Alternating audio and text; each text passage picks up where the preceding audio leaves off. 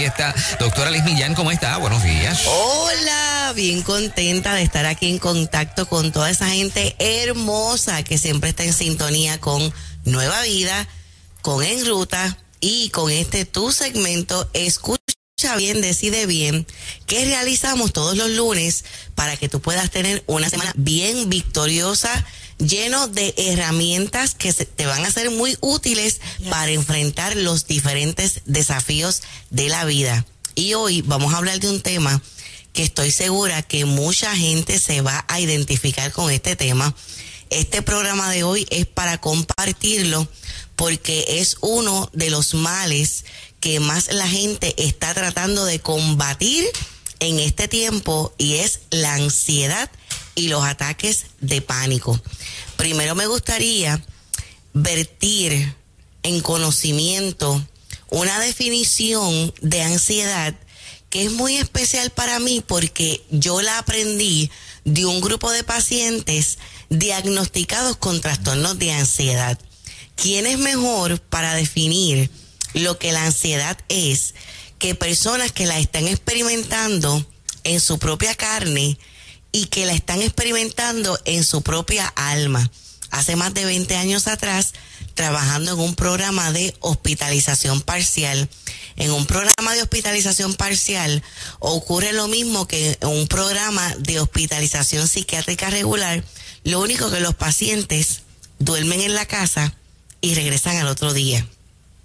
Y este día donde voy a ofrecer la terapia de grupo, la tarea que hicimos, la dinámica dentro de la terapia grupal, fue que juntos construyéramos una definición de ansiedad.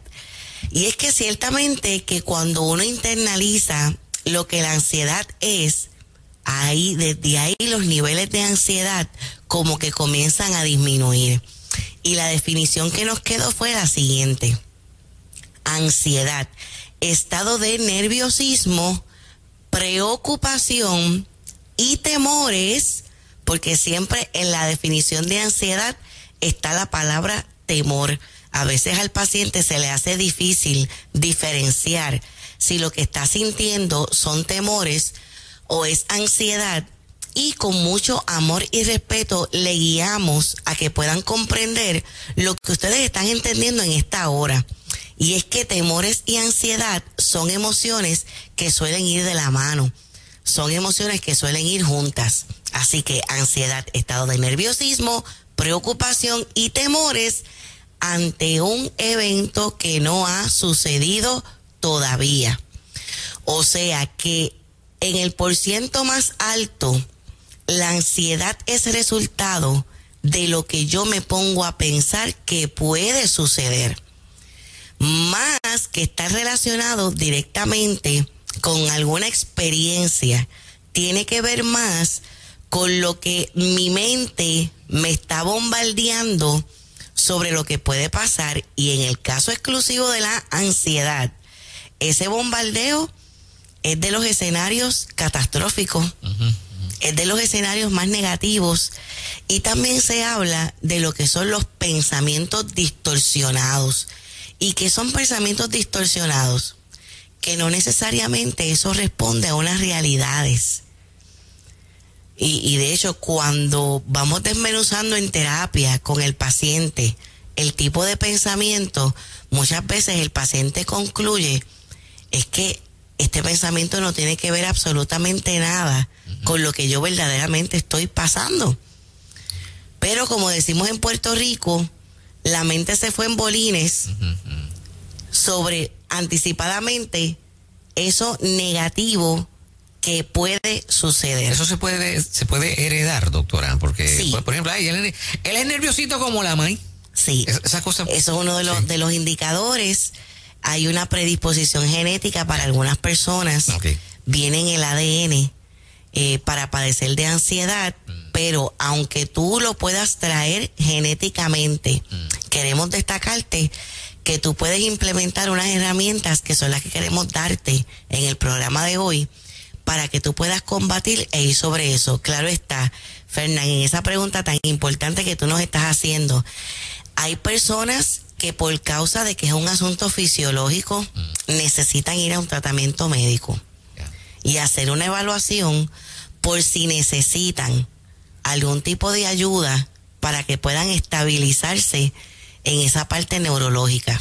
Eso es importante que lo destaquemos. Hay personas también que eh, son asiduas a participar más de tratamientos naturopáticos. De hecho, debo decirle que con mis pacientes yo he visto muy buenos resultados con personas que van a un naturópata. Lo que sí es importante es que tú no te automediques. Porque diariamente yo escucho en mi oficina decir, es que a mi prima le dan unos medicamentos ansiolíticos, ella no se los toma y me los tomo yo. Uy. Cuando eso puede tener para tu sistema muchos contraindicadores. Peligroso, ¿eh? Sí, o van a una farmacia y buscan allí en la farmacia que ahora mismo hay un surtido bien grande, porque como todo esto ha aumentado estadísticamente, hay un surtido bien grande de cosas para la ansiedad, pero tú tienes que ponerte a buscar bien qué es eso.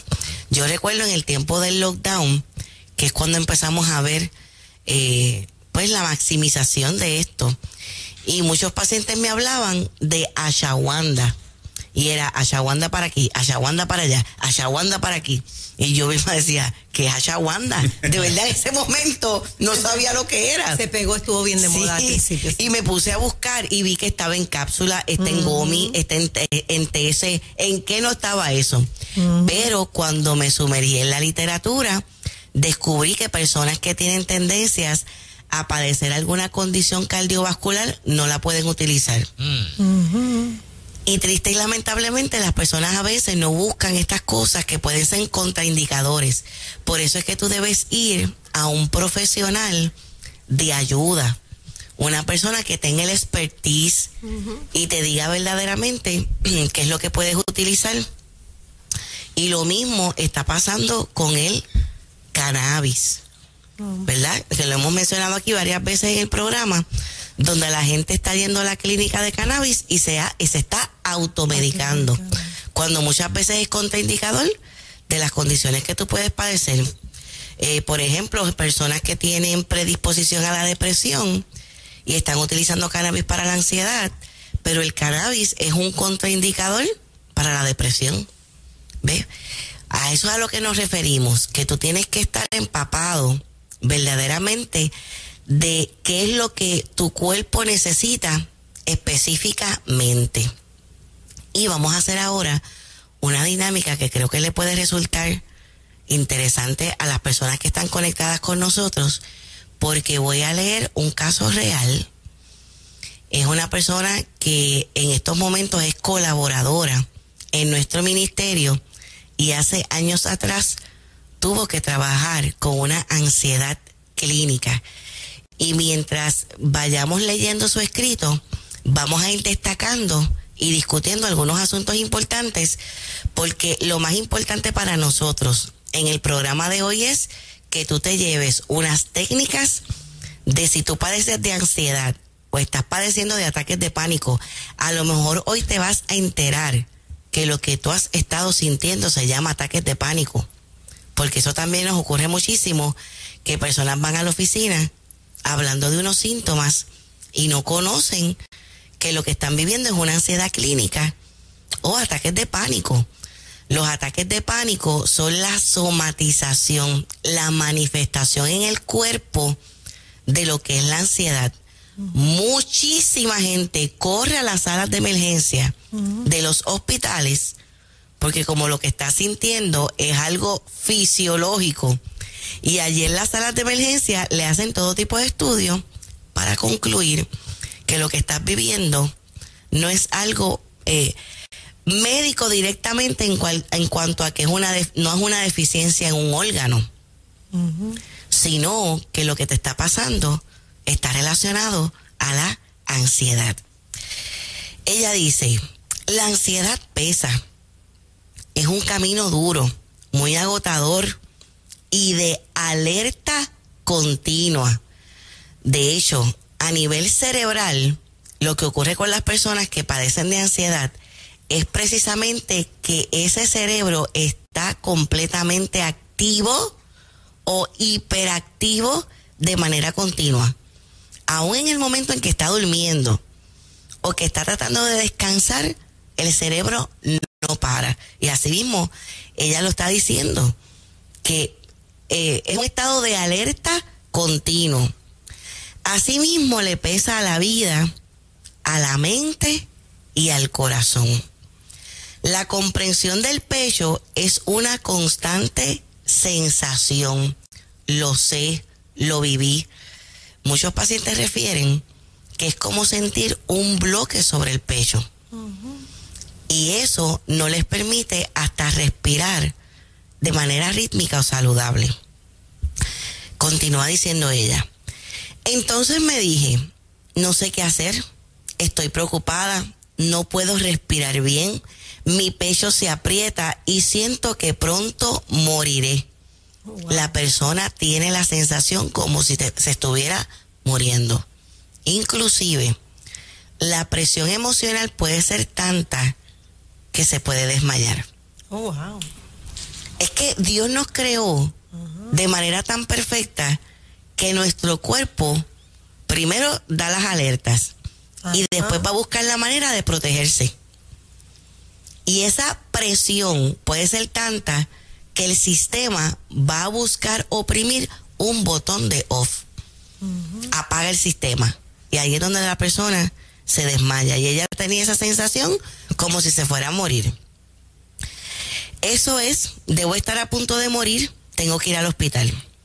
Después de los exámenes médicos llegó el doctor y le dice, nunca he visto un corazón tan sano y una presión sanguínea que parece sacada de un libro de salud. Tu corazón está muy bien, ¿qué te sucede? Me preguntó el médico. Ay, doctor, son tantas cosas, porque es que suele ser una acumulación de cosas. Generalmente no es una sola cosa. De hecho, los ataques de pánico pueden manifestarse en un momento donde no hay nada negativo que lo pueda estar provocando en ese día. Puede ser, mira, el día en que tú más tranquilito te levantaste. Y de momento surge. Porque si estos síntomas se manifiestan, por ejemplo, en el momento en que tú acabas de tener un accidente, automovilístico. Es todo lo lógico, ¿no? ¿Qué pasa? Pues tiene toda la lógica y todo el sentido del mundo. Pero un día que tú te levantaste contento y feliz y de momento, de súbito, aparecen estos síntomas, pero generalmente es que es la gota que derramó el vaso. Son diferentes eventos en tu vida muy complejos que se han estado acumulando ¿Cuántas veces yo he escuchado en terapia gente que me dice, pero si yo he vivido cosas mucho más complejas en el pasado, ¿por qué ante los eventos más recientes que yo no los considero tan complejos como aquellos otros, por qué ahora estoy reaccionando así? Y yo le digo, precisamente por eso. Tú has sido fuerte, tan fuerte, por tanto tiempo, que llegó el momento en que llegó la gota que derramó la copa. Y eso le pasó a ella. Así me inicié en un mundo desconocido para mí, la ansiedad. No sabía cómo era, ni qué la provocaba y tampoco la busqué. Esto también me gustaría destacarlo porque muchas veces la familia que sufre muchísimo, en los casos de ansiedad sobre todo, las personas que están alrededor del paciente son los que sufren más. Y muchas veces ese, ese sufrimiento tiene que ver con pues la, falta del conocimiento. Por eso siempre recomendamos que si tú amas a alguien que está padeciendo de ansiedad o de ataques de pánico, que tú entres a la literatura, que tú busques la información, que tú puedas conocer qué es lo que le está pasando, porque en muchas ocasiones el no conocer puede hacer que se juzgue al paciente ay, es que eso tú lo puedes controlar, pero es que te estás buscando el sentirte así. Y nada más lejos de la verdad, eso es un mito. Y ella establece, o sea, yo sé que esto yo no me lo busqué. Y comienza ella a hablar de los posibles eventos en su vida que se lo están provocando. Y lo primero que menciona es haber pasado por un proceso de divorcio. Para la gente que está conectada con nosotros, que han vivido un divorcio, tú debes saber que en la escala de eventos que provocan ansiedad, el divorcio es de los primeros. Mm. Hasta más que la misma viudez. Y eso es para todo el mundo, ¿no? Sí.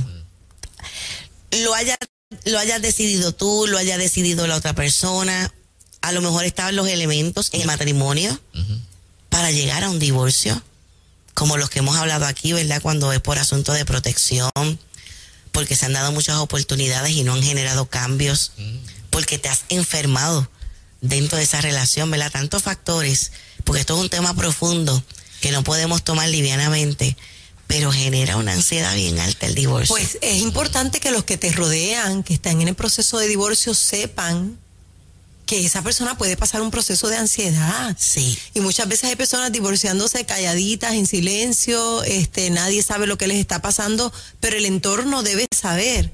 Ay, gracias, amor. Además, es un buen consejo Ajá. que debemos dejar establecido hoy. Ajá. Que hay procesos en la vida. Estamos trayendo el divorcio, pero pueden haber otros. Ajá. Que tú no los debes sufrir en soledad. Tú debes identificar esas figuras que pueden ser saludables repetimos, figuras saludables. vamos a repetir eso otra vez. Figuras que tú sabes que te van a servir de un apoyo bueno. Cuando estamos viviendo estas situaciones presionantes, nos tenemos que alejar de gente tóxica y de gente que puede abonar a la ansiedad. A veces con todo el amor del mundo, porque no es porque te amen, no es porque no te amen, al contrario, a veces es porque te aman demasiado que pueden generar una carga mayor a tu proceso. Esas personas son las que debemos mantener a la distancia, pero sí buscar a otras que nos puedan sostener. O sea que no se puede, perdón que te interrumpa, Liz, no se puede tomar a la ligera el que en tu entorno hay alguien que está pasando, porque estabas comentando, no sé si, si entendí correctamente, que una persona que se está divorciando puede generar más ansiedad que alguien que haya perdido a un ser querido? Sí, eh, según lo que ha sido estudiado en escala de estresores, el divorcio puede generar más ansiedad que la viudez. En el caso de la viudez, pues tal vez eh, conduce más a sentimientos profundos de, tristeza y de nostalgia. Pero en cuanto a estresores, el divorcio siempre sale de los primeros en esas escalas. O sea que no hay que tomar como ligero a la persona que está pasando por eso, sino ser empáticos luego de recibir una información como esta. Sí, no juzgarles. No juzgarles, exacto. No, no tirarle sal a la herida. Porque entonces eso va a abonar más a los procesos de ansiedad. A, veces este, no se nota la ansiedad. Generalmente sí, fíjate, Fernán. Sí. Y, y, en muchas ocasiones es la persona que está al lado quien se percata más que el mismo paciente. Oh, wow. Y por eso es bueno también que tú como familiar y como alguien que amas a una persona que está padeciendo ansiedad, que se lo digas. Que le digas lo que estás observando.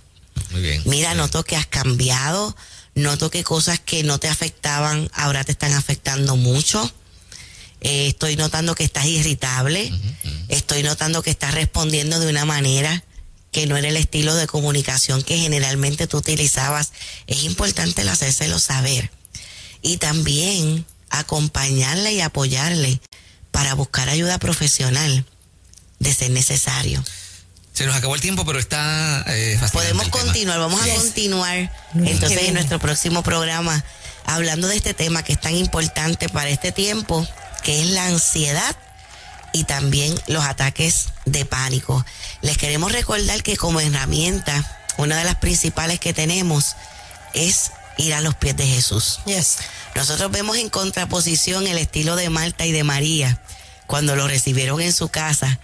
Veíamos a una Marta que estaba preocupada, una Marta que estaba agobiada, una, una Marta que el mismo Jesús le señaló, estás turbada, mientras que María se sentó a los pies del Señor y el mismo Jesús destacó que María era la que estaba tomando la mejor parte. Miren, los terapeutas estamos todos llenos. Ustedes saben que yo hace tres años o cuatro no he podido coger pacientes nuevos y sé que muchos de mis amados colegas están igual que yo. Pero Jesús, Jesús, nuestro amado Señor Jesús, siempre está disponible para ti, para que tú puedas ir delante de Él, soltarle todas las cargas y la fuerza y el poder del Espíritu Santo hará en tu interior lo que nada ni nadie en este mundo puede hacer. Eso es. Lamentablemente no hay tiempo para más. ¿Cómo te consiguen las personas? Pues miren, estamos ahora promoviendo lo que es el evento, nacional de mujeres, bueno, internacional, porque hemos tenido la vivencia hermosísima de que mujeres han tomado avión para llegar a este gran evento, este gran encuentro nacional que estamos haciendo con tanto amor me faltarán los foros para honrar a mi esposo Luis Armando, que miren, se echa este evento encima. ¿Mm? Eh, él es perfeccionista y tan responsable con los asuntos de Dios. Y, estamos, mira, viento en popa, tirando la casa por la ventana porque es el décimo aniversario. Sábado 2 de diciembre a la una de la tarde en el Coliseo de Manatí, recién remodelado. Decimos que para nosotros. Para más información, Liz. Pueden comunicarse al 787-396-8307 o entrar a nuestras redes sociales, doctora. Liz Millán, miren, Liz con S, Millán con D al final, igual que pueden entrar a nuestro canal de YouTube para más información. Eso es. Muchas bendiciones, gracias, gracias Liz. Bendiciones a ustedes. Ahí vamos por más en breve, ustedes no se vayan.